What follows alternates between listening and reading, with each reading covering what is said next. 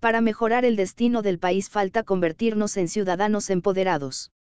Por Jorge Arturo Estrada. El mejor argumento en contra de la democracia es una conversación de cinco minutos con el votante medio. Winston Churchill.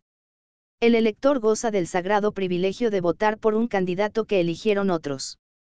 Ambrose Winnet Beers. Por Jorge Arturo Estrada. El país demandaba cambios. La clase política prianista se había desprestigiado al extremo. Su corrupción era legendaria. La alternancia se logró apenas hace 23 años acompañando a una democracia precaria. La llegada de López Obrador al Palacio Nacional parecía algo natural. Sin embargo, el gobierno de Andrés Manuel ya es un desastre, en muchos sentidos. Ya perdió el respaldo de los clasemedieros y muchas familias están agobiadas por la violencia y la carestía. Pareciera, que a estas alturas del sexenio. Ya quedó claro que México no necesita a Andrés Manuel, ni a lo que llama su cuarta transformación. El país, atraviesa por turbulencias económicas, sociales y políticas, y, el gobierno federal, está lejos de obtener buenos resultados. Con rollos matutinos el presidente pretende hacer creer que vamos bien. De la posverdad, ya pasaron a la mentira descarada y al cinismo. El presidente, pierde adeptos y genera rechazo cada día. La fuerza de AMLO ya radica en la base social que construye y sostiene con los miles de millones de pesos que entrega con sus programas de bienestar y en la incapacidad de sus opositores para generar liderazgos sólidos. Mientras el presidente construye el camino a su sucesor, los aliancistas navegan a la deriva en sus mediocridades. Y de la sociedad civil, solamente la impresionante erupción en las marchas de defensa del Instituto Nacional Electoral, lograron hacerse notar y meter miedo al morenismo. Para sacar al obradorismo del poder, hace falta que los mexicanos se conviertan en ciudadanos, que se empoderen. Que se enteren, que opinen y que se hagan escuchar políticamente. Debemos comprender que no basta hacerse presente ante las urnas el día de la elección, es indispensable hacer saber a la clase política que no se mandan solos y que no se equivoquen porque serían echados del poder. En 100 años de postrevolución no hemos aprendido mucho como ciudadanos políticamente activos, Rehuimos hablar de esos temas, así nos enseñaron, así nos adiestraron. El candidato opositor del 2024 deberá ser impulsado por los ciudadanos y no escogido por las nefastas cúpulas partidistas. Nos convirtieron en fatalistas. En una sociedad incapaz de modificar su propio destino. La clase política se comporta como una aristocracia en la cual se heredan y reparten los cargos entre grupos y familiares, y a nadie rinden cuentas ni de sus decisiones ni de sus pillerías. Son una partidocracia decadente, que daña a las familias con sus decisiones, por décadas. Nos mantienen agobiados luchando contra la pobreza y la violencia, sin poder sacar la cabeza. En 2022, el gobierno de Morena acumuló 30.000 homicidios, los asesinatos durante la 4T superan los 130.000 y ya se proyecta para acumular más casos de feminicidio y homicidio doloso que los de Felipe Calderón y el de Enrique Peña Nieto. Ya se extendió la presencia del ejército en las calles, militarizando al país y debilitando a las policías civiles, casi irremediablemente. Los abrazos no trajeron menos muertos. Solamente dejaron inermes a los ciudadanos de grandes territorios del país, quienes quedaron a merced de las balas delincuenciales, de sus hegemonías y extorsiones. Decenas de miles de mexicanos, han sido desplazados de sus lugares de origen, y la emigración se disparó, incluso, hacia los Estados Unidos. Somos ya un país de tumbas clandestinas y mucho dolor.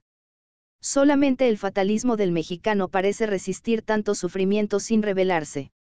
Casi todo lo interiorizamos como irremediable, inmutable. Los principales proyectos del presidente resultaron caros, mal presupuestados y desordenados. Él necesita mucho dinero para terminarlos. Pareciera que se le salieron de las manos. Lo mismo sucede con los apoyos sociales. De esta forma, los otros programas y sus presupuestos fueron cancelados o mutilados. Incluso para las vacunas y la atención a la pandemia se regatearon los fondos y el discurso presidencial raya en el descaro y la mentira. Como resultado de esas acciones, nos convertimos en uno de los cuatro países del mundo con mayor número de muertos en ese rubro. Así, durante este sexenio la esperanza de vida pasó de 75 años a 71 años, la vacunación infantil cayó del 78% de cobertura al 27%. Las citas en el Seguro Social, las consultas, se redujeron a la mitad mientras que el gasto familiar, en salud, creció un 40%. De esta forma, en los hogares, la molestia por la carestía ya se refleja en las encuestas y el 54% de los ciudadanos ve con pesimismo el desempeño de la economía nacional. Adicionalmente, la deuda pública en México se ha incrementado con AMLO. El monto, en 2018, era de 10 billones, millones de millones, de pesos, ahora al terminar 2022 será superior a los 13 billones de pesos, lo que significa un aumento del 30%. Actualmente, ya quedó establecido que la popularidad del presidente no es histórica y que es similar a la de Felipe Calderón, Vicente Fox y Ernesto Cedillo. Sin embargo, su partido sigue ganando elecciones y gobernaturas ante la debilidad de los partidos opositores, de sus candidatos y las traiciones de los exgobernadores. El PRI está secuestrado por Alejandro Moreno, luego de casi 20 derrotas en serie está al borde de la extinción. Moreno, se aferra a la dirigencia para poder negociar su libertad ante el presidente, para ejercer los cientos de millones de dinero que les entrega el INE y para gestionar las candidaturas tricolores del 2024, de todos los tamaños, lo que también significarían muchos millones de pesos. Los liderazgos de este partido, ni siquiera tienen fuerza para expulsarlo pese a estar apoyado por comités estatales y consejeros derrotados y desprestigiados en todas las entidades del país. Coahuila y el Estado de México son los últimos bastiones del partido al que López Obrador quiere convertir en su satélite. En el Edomex, las cosas parecen más complicadas para la alianza opositora PRI-PAN-PRD. Alejandra del Moral sigue rezagada en las encuestas ante la morenista, Delfina Gómez, por casi seis puntos. El gobernador Alfredo del Mazo y Alito Moreno parecen más interesados en entregar a la joya de la corona a Andrés Manuel que en ganar la elección. Es temporada de elecciones y traiciones. En Coahuila, los dos bandos ya definieron candidatos. Manolo Jiménez Salinas va por el PRI, que marcha unido y organizado. En tanto, los guindas están inmersos en purgas internas, descabezados y sin apoyar plenamente a Armando Guadiana que ganó las encuestas internas para la selección del candidato.